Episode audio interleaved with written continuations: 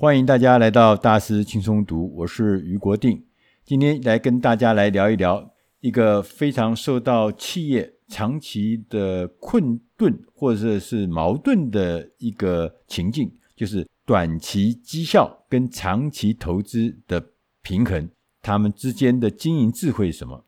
我们今天选的这本书，它的英文名字叫《Winning Now, Winning Later》，翻译成中文也就是“赢一时也赢未来”。这本书的作者大卫 M. Coulter 曾经担任美国最大的空气清净机 Honeywell，可能很多人用过这个品牌的东西。他担任他的董事长跟他的 CEO，担任了十六年。在这个期间，他让这家公司的市值从两百亿美金成长到一千两百亿美金，哇，很厉害！在二零一三年到二零一七年呢，大卫·寇特呢也曾经获得《巴伦周刊》评选为全球最佳企业执行长之一。在这本书的一开头，作者就点出了一个常常我们很多公司都会面临的一个头痛，但是又矛盾的一个难题。就是我们到底应该专注在打拼在当前季度的绩效，还是应该以长期策略为先？我想大家都知道，就是说大部分的企业经理人一定是以这个当前季度的绩效为先。当然，这种短期绩效为先的做法，其实本身是有很多问题的。其实啊，短期绩效跟长期成长它不相违背，你可以同时追求这两个目标。如果这样子，你的组织才有办法从竞争中脱颖而出。这中间的关键是，当你采取正确的步骤来改善现有的营运时，你可以利用短期的结果来验证你走的是不是正确的长期道路之上。要达到这个目标，你必须要遵循三个指导原则。第一个原则是真正了解你的业务。和会计作业。第二个指导原则：投资未来，但是不要过度。第三个指导原则是拓展业务，但维持固定成本不变。我们接下来仔细看一下这三个指导原则是怎么样能够做到。他说，第一个就是真正了解你的业务和会计作业。我们呢，同时想要取得。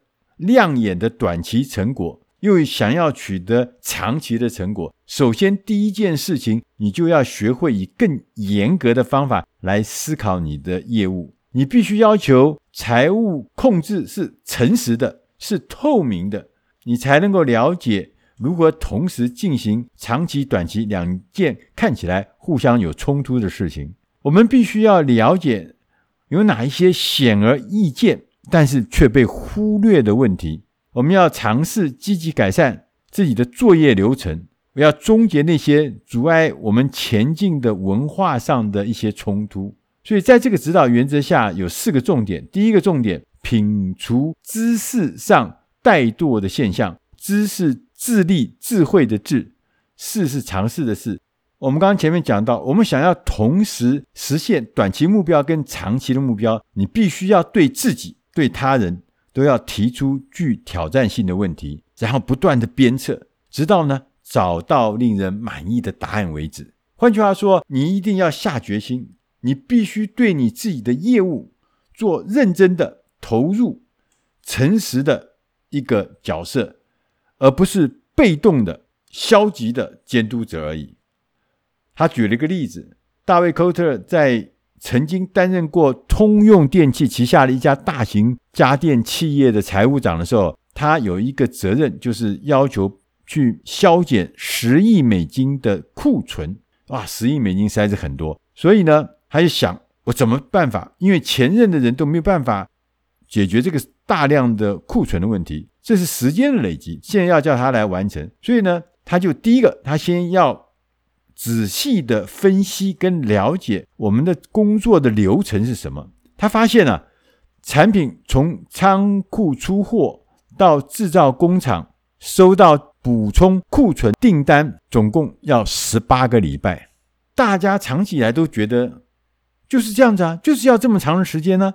因此，他就觉得说，我第一个就要改这个流程。要改革这个流程，让工厂每天都可以得知最新的出货情况，同时呢，也把这个资料呢回馈给供应商，好让他们呢能够随时调整供应链。四年之后，它的补充库存的周期从十八个礼拜变成两个礼拜，库存呢也相对的减少了一半，准时交货率也从百分之八十以下提高到九十以上。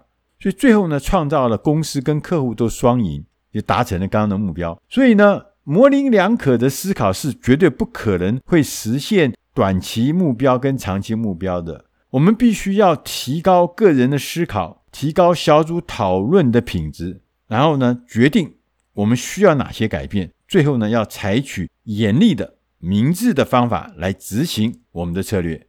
很多的时候呢，我们也可以来充当绩效的教练。当教练，你必须要确保你自己懂得够多，你才能变成一个好教练。第二个重点呢，是做好今天和明天的计划。我们要克服短线主义，下一步通常就是要画一条清楚的底线，明确的宣示，我们公司呢不会以追求速效的对策来美化我们的季度业绩，所以呢，每一个层级的领导者都应该要练习制定适当的策略，要为将来播下种子。即使他现在、他当下业绩不错，你也要为未来播种子，孕育未来的成长非常的重要。有一个做法呢，就叫做反复重新组合，就是说，随着业务成长，如果你能够维持固定成本的稳定，你就可以多一点利润。这些多一点的利润呢，你就可以再进行研发、流程改善等额外的投资。等到这些额外的投资开始展现成果的时候，你自然能够看到额外，而且呢不停成长的业绩。所以呢，你的成长就会变得更加强劲。第三个重点是解决重大的威胁。我们通常接管一家公司的时候，几乎一定会碰到历任领导无法解决的老问题。这些问题呢，往往都是过去因为短期思考下的产物，甚至呢，有的时候是留下了大批的隐藏的债务，让你很难接受。所以，我们这个时候呢，一定要把这样子的重大的威胁、重大的困难、以前没有办法解决的老问题，要摊在阳光底下，一劳永逸的彻底把它处理干净。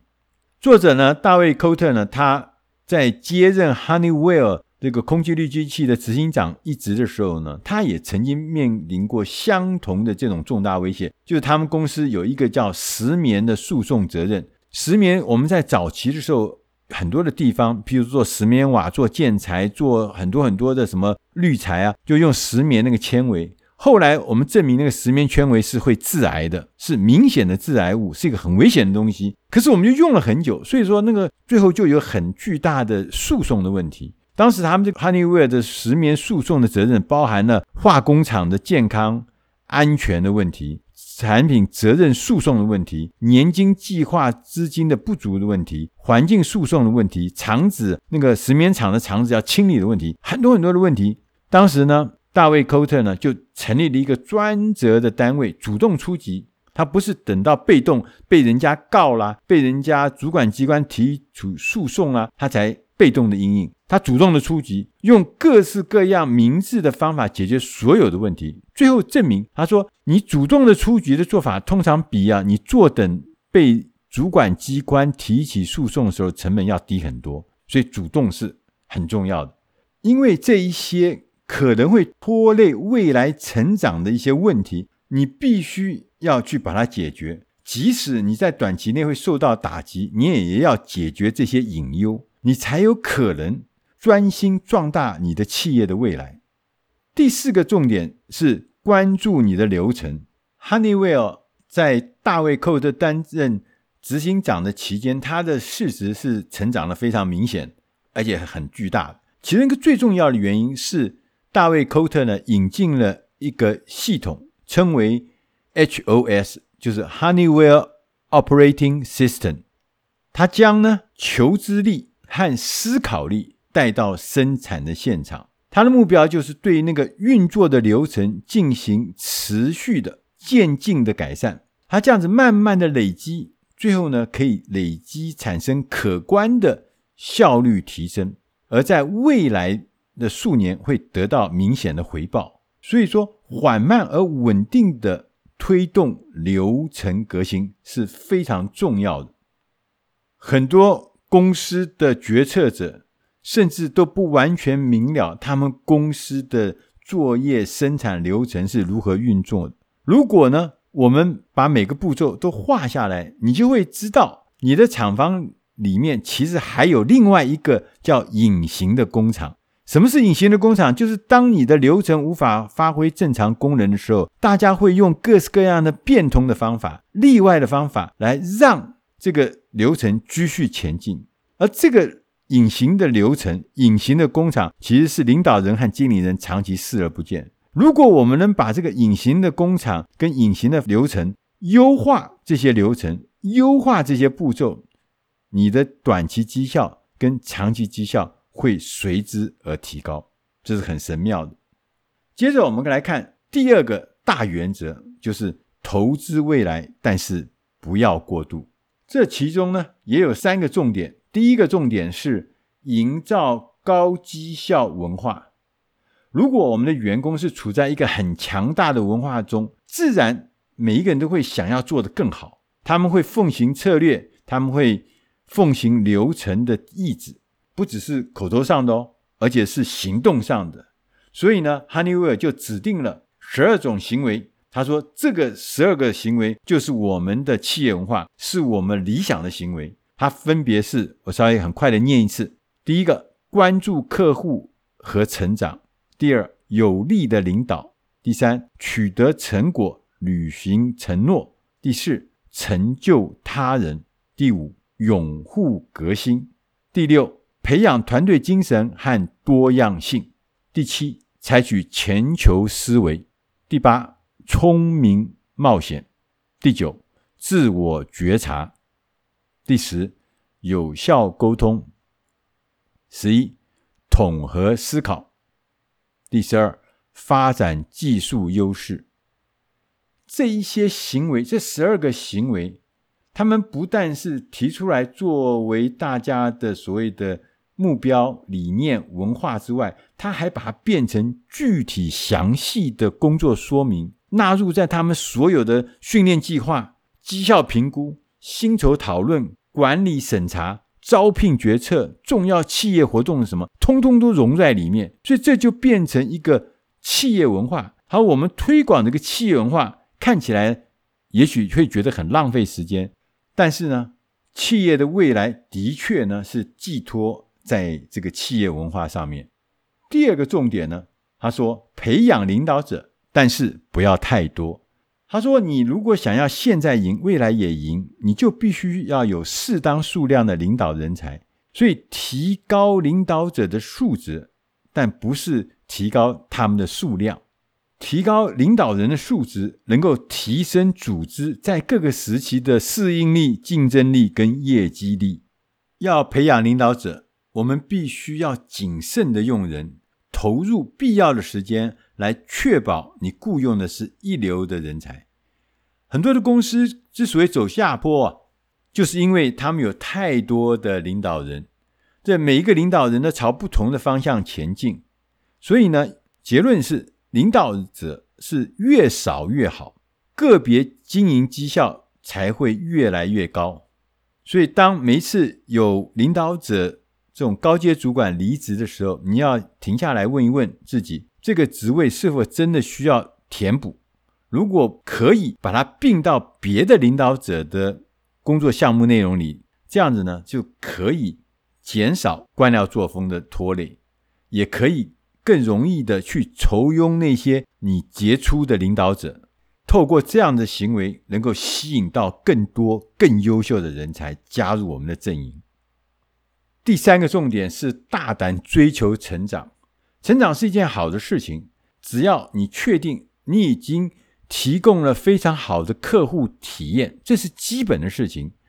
然后呢，你就可以继续处理像研发啦、全球化啦、并购啦这些个别的领域的事情。二零零二年起的十五年，Honeywell 的营收从两百二十亿美元成长到四百亿美元，增加了这一百八十亿美元的成长，其中里面六十五亿美元的营收来自于收购和资产分拆或出售，剩下的一百一十五亿美元呢的营收是全部来自对客户的专注、新产品的开发和服务的推出，以及全球化的策略所带来的成长。成长的途径很多。但是企业不可以在同一个时间用同样的强度来追求所有的途径。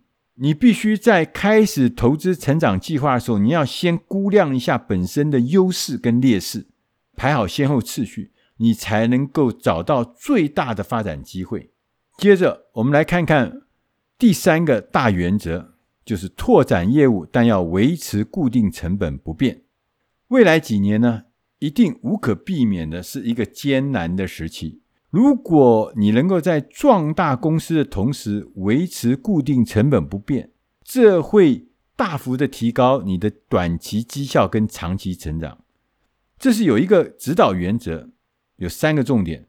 第一个，不断的提升你的投资组合，训练我们的经理人将并购的逻辑应用到他的产品组合里面。这很有用，会促使他呢把自己的产品呢当做独立的事业部来经营，然后你从呢投资组合的角度来支持这些事业，确定哪一些产品是高成长的、高利润的，哪一些产品不会带来太多的利润，留下好的产品，淘汰那些已经被顾客抛弃的老旧产品，每年做一次这样子的留强汰弱。你会迎来更好的长期绩效。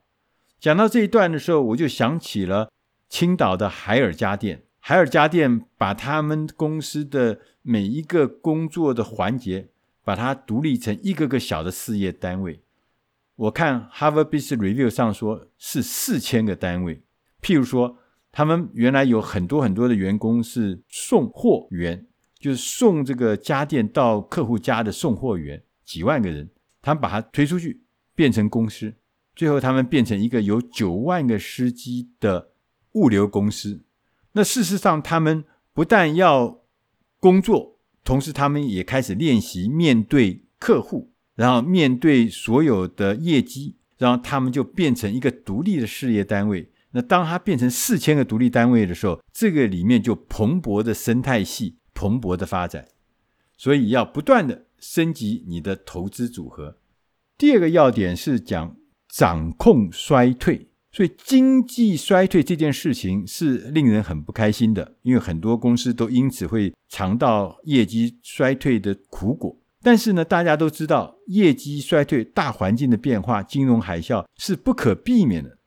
如何利用衰退来创造未来与竞争对手抗衡的条件，这是一个很有趣的观点，就是掌控衰退。所以它有两个基本的策略。第一个，你要明白经济衰退不会凭空出现，它是有蛛丝马迹的，所以你必须要察觉，同时你要尽早行动，尽早找到削减成本的方法，同时要维持长期的成长计划不受影响，包含例如像流程的重新设计、企业文化的重新改造，同时。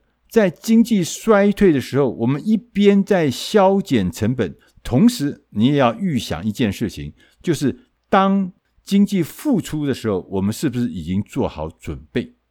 就不可能永远都是暗淡的，复苏终究还是会到来的。我要为它做好准备。大卫·寇特作者呢，他。讲了一句很有意思的话，他说：“有智慧的领导者，我们永远在为下一次衰退做准备。”第三个重点是安排领导团队的接班。如果你是老板，你是经理人，你是主管，你在乎提高长期和短期的绩效，那你就要尽早规划接班。大师轻松读曾经开过一个高阶的训练班，其中有一个课程是讲接班，当时我们在这个课程里面，我们就发现，其实大部分企业经营者，他其实是没有真正的去面对接班这个问题。他知道接班很重要，可是呢，他不知道如何下手。所以，台湾大部分很多很多的接班，都让他用时间来自然的产生，他觉得那个就是有结果。所以，常常我们的后来接班会发生重大的误差，很多人因为接班人的不对。所以公司呢就进入了一个毁灭。但是你看看 Honeywell，他说 Honeywell 呢，他在很早的时间，二零零七年的时候，他们就开始执行一个长期的正式的执行长 CEO 的遴选程序。他们在二零零七年挑出了十个有潜力的执行长的人选。然后逐步的指派他们分别担任不同的更高职位，观察他们的表现。然后在二零一二年五年之后，董事会呢就提出一份未来执行长应该具备的标准清单。这里面包含了执行长必须对胜利和成功有强烈的渴望，执行长必须有智慧，而且聪明且善于分析。执行长必须有独立思考的能力，执行长必须有勇气，而且能够做出大胆的决策。执行长必须有好奇心，愿意接触新的观念。执行长必须能够激励和建立强大的企业文化的能力。根据这个标准清单，他们在列了一份初选的名单，给每一位候选人一个要进的任务，迫使他们呢走出各自的舒适圈。二零一五年呢，他们又为公司来拟定一份策略计划，三个月以后，个别要向董事会报告他的策略计划。所有的候选人后来都要接受董事长达两小时的面谈，然后最后呢，由董事会选出下一任的执行长。整个过程长达了十年，所以你可以看到这些。厉害的公司，他们对于接班事实上是非常有计划、有步骤，而且非常有耐心的。作者还特别提醒我们，他说：“如果我们无法好好规划整个团队或者整个组织的接班，那可能你的领导工作做的也不会是多么好。”最后呢，作者告诉我们，他说：“你不必是一个天才，你也可以创造卓越的短期绩效和长期绩效。”你也不需要有什么样神奇的公式，你真正需要做到的是相信，相信自己可以同时达成两件看似矛盾的事情，就是短期的绩效跟未来的投资。